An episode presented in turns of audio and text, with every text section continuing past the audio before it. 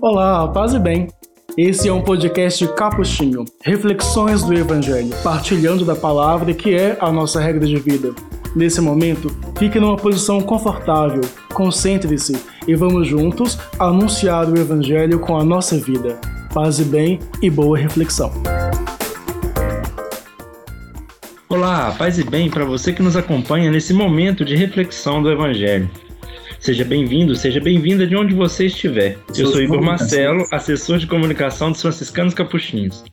E vamos juntos começar mais um Reflexões do Evangelho. E este é o nosso episódio de número 35 da nossa segunda temporada. O Evangelho que vamos refletir é o do 17º domingo do tempo comum, em Mateus, capítulo 13, é, versículos de 44 a 52. Na reflexão de hoje, Jesus continua a contar parábolas para os seus discípulos e a multidão. É, vamos chamar aqui nosso amigo Feijão Júnior para nos ajudar nessa reflexão. Olá, Feijão Júnior, tudo bem? Olá, Igor, tudo bem? Paz e bem para você que nos acompanha. Pois sim, hoje nós vamos terminar o capítulo 13, que é também o final do discurso das parábolas. Hoje nós temos mais três parábolazinhas pequenininhas aqui e tem mais uma na conclusão do texto. E aí vocês veem que fica interessante, porque nós lemos no primeiro, há duas semanas atrás, nós lemos a parábola do semeador, não foi? Do semeador. Na semana passada nós lemos três, não foi? Foi do, é, do joio e do trigo, do, da mostarda e do fermento. Já são quatro. Com mais as três que nós vamos ler hoje? São é, sete. São sete, não é por acaso. não é por acaso. Não. Então são sete parábolazinhas. E tem mais uma lá no finalzinho que é que é com a guisa de conclusão, quando ele está terminando o discurso. E aí, já a partir da semana que vem, nós estamos no, no próximo livro de Mateus, que é o livro é, sobre a, a igreja. É o quarto livro. Nesse aqui já é o terceiro. Vamos entrar no quarto na semana que vem. Mas vamos lá então, é a conclusão do capítulo 13, Mateus 13, 44 a 52. Então, disse Jesus, já estamos acompanhando o que ele está dizendo há três semanas. O reino dos céus é como um tesouro escondido no campo. Um homem o encontra e o mantém escondido. Cheio de alegria, ele vai, vende todos os seus bens e compra aquele campo. Onde que está o, a intriga da parábola?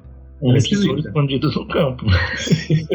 Sim, e ele encontrou e, e comprou aí, o campo. E comprou o campo. E vendeu tudo que tinha e comprou o campo. É isso, né? Pois é, mas quem faz isso?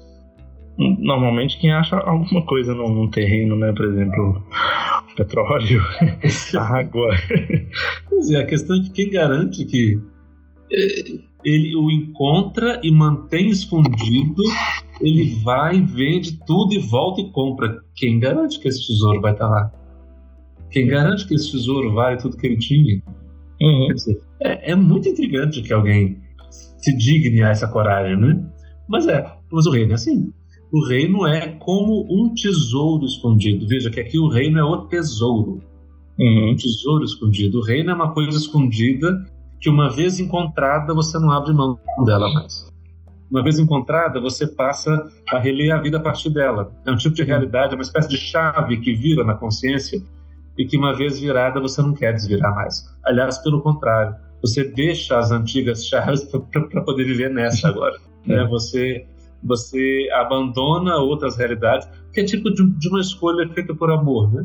Quer dizer, quando você escolhe por amor, quer dizer, quando você casou, quem garante que você fez bom negócio? Pois é. Então, escolhendo essa, você deixou de escolher outras tantas, né? Assim, Como tudo que é importante na vida, né? Quando você escolhe, você elege. E você elege com o risco de estar errando, inclusive. Mas não é? Sim. Mas porque é, é arriscado, você vai deixar de escolher? Não. Pois é, é, exatamente essa é a lógica do reino que está aqui. Né? É um tesouro escondido, você não tem certeza. Uhum. E você não sabe, inclusive. Você não conhece completamente. Mas ele é, é é precioso o suficiente para valer tudo que você tem. Hum. E você, de repente, é, coloca a vida à disposição desse tesouro. Então, essa é a primeira parábolazinha.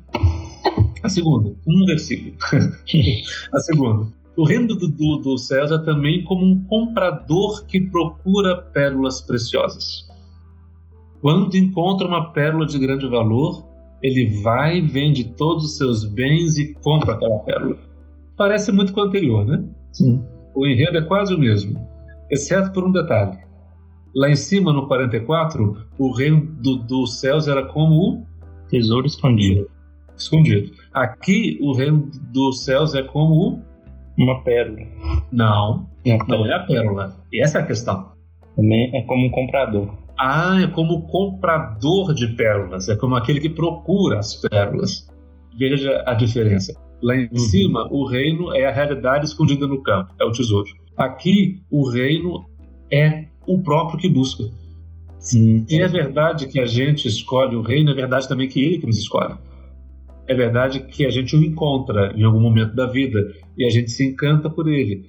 Mas é verdade que é ele também que nos encontra e que se oferece a nós. Né? Então, é, seja na realidade que espera para ser encontrada, seja na ânsia de quem busca, ali já é o rei. Então, ele não é uma realidade estanque.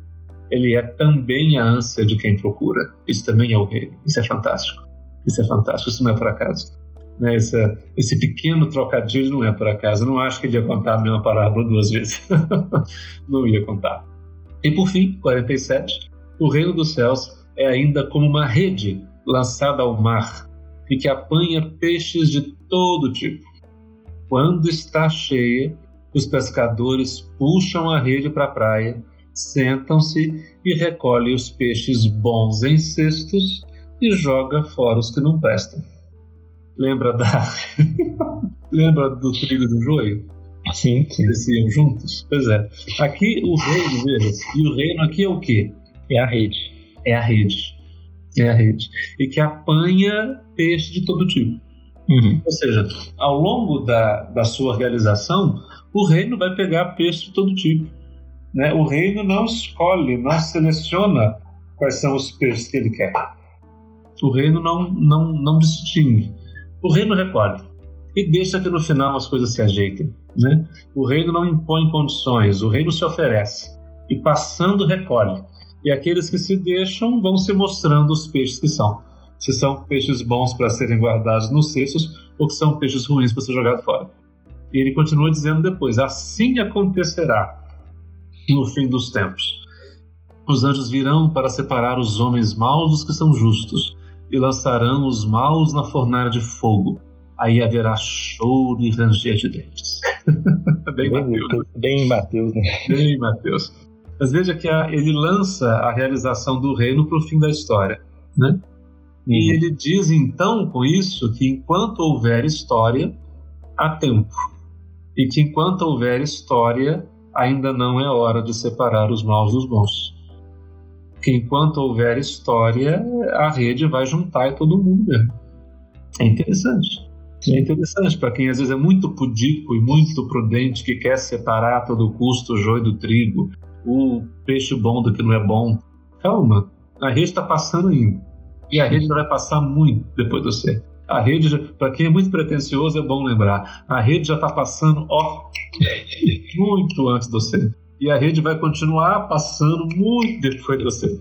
De modo que não queira ser você a fazer aquilo que só no final será possível fazer com clareza, né? Quer dizer, só no fim de um processo será possível ver, é, é, é, vamos dizer, com clareza aquilo que tem se separado.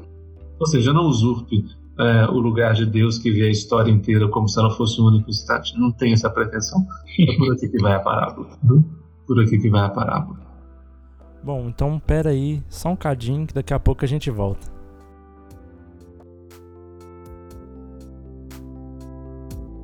Espaço Frater, um ambiente fraterno onde promovemos cultura e espiritualidade franciscana, seja de forma física ou virtual, nos cursos e eventos ou ainda nos produtos de nossa loja. Saiba mais em espaçofrater.com.br.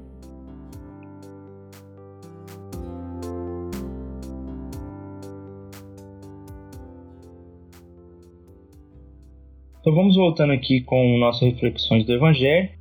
E a gente parou é, na parábola da rede, onde lá no finalzinho é, Jesus fala sobre é, que os anjos virão e que haverá choro e ranger de dentes.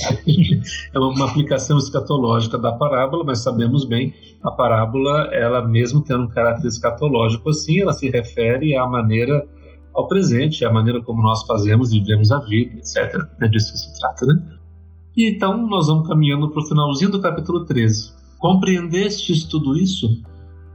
Tudo isso o quê? O sermão inteiro que ele está contando há três semanas.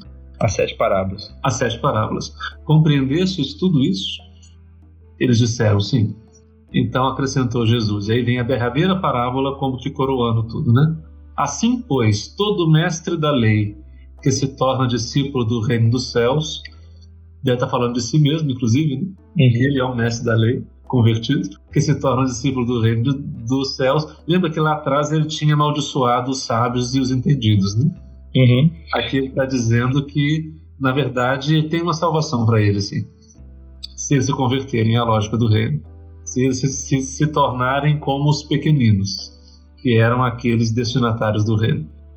Assim, todo mestre da lei que se torna discípulo do reino dos céus é como um pai de família que tira de seu tesouro coisas novas e velhas. Que legal isso. Isso é muito rabínico, assim, é muito escriturístico, que essa essa arte de revisitar os textos antigos e tirar delas deles coisas novas e velhas, né? Olhar para esses textos tão antigos, para aquilo que de mais é arcaico eles trazem como linguagem, como símbolo, e de repente se vê capaz de, de redescobrir nele e sentir os novos para ver. Isso é lindo, isso é muito bonito. No fundo, a, a, o reino é assim, ele é feito é, desse esforço de, de revisitar essas páginas e encontrar nelas a, a novidade da vida que se ensinou. Então, de fato, é isso que nós estamos fazendo, né? O que a gente faz em cada homilia é, na verdade, tirar do tesouro coisas novas e velhas. Tomara que seja realmente assim.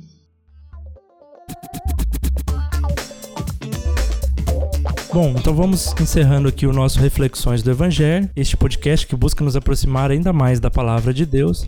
E lembrando que todo finzinho de semana, assim, lá para sexta-feira, sábado, sai um episódio novo. Então, é, vai lá na Deezer, no Spotify, na Apple Podcast, no Cashbox, marca lá a favorita, porque assim que sair um episódio novo, você vai ser notificado que saiu esse episódio e a gente continua aqui conversando um pouco sobre os evangelhos de domingos e festas. Bom, e também não esquece de seguir a gente lá nas redes sociais. Então, toda rede social que você for, Capuchinhos MG.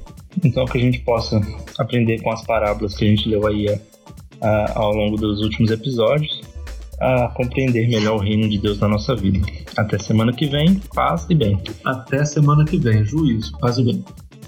O podcast que você ouviu foi produzido pela Assessoria de Comunicação dos Franciscanos Capuchinhos em Minas Gerais, com a apresentação e o roteiro de Igor Marcelo e Frei João Júnior. Vinhetas, Frei Douglas Leandro. Parte técnica, Igor Marcelo.